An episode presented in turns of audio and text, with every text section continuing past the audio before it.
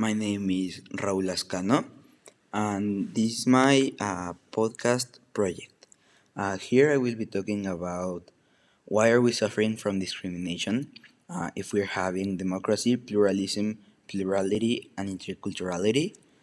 So I think uh, that's a great question because, well, everybody is getting discriminated in one way or another, and we're just being discriminated because uh, parts of the society wants to get us separated and those parts of the society are more uh, like the ones that think they can take control and make money or just uh, having more power um, by i don't know uh, separating us into it doesn't matter what well it does matter what way but i mean like they're separating us into uh, the color of our skin uh, our sexual orientation uh, our taste in i don't know in music in everything you know?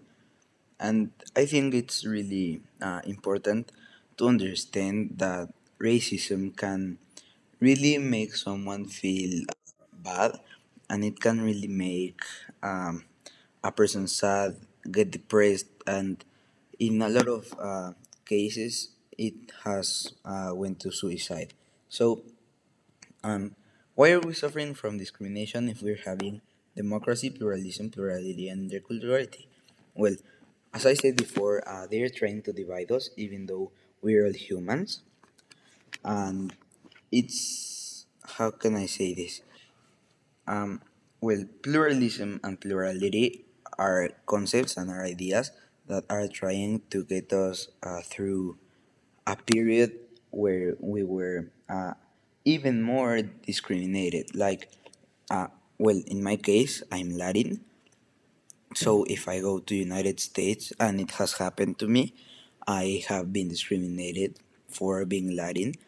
Uh, it was a, a coffee shop and well the one who was doing that was a, a white person so it's pretty pretty sad that people are still doing this. So now well here i will tell you uh, what is discrimination?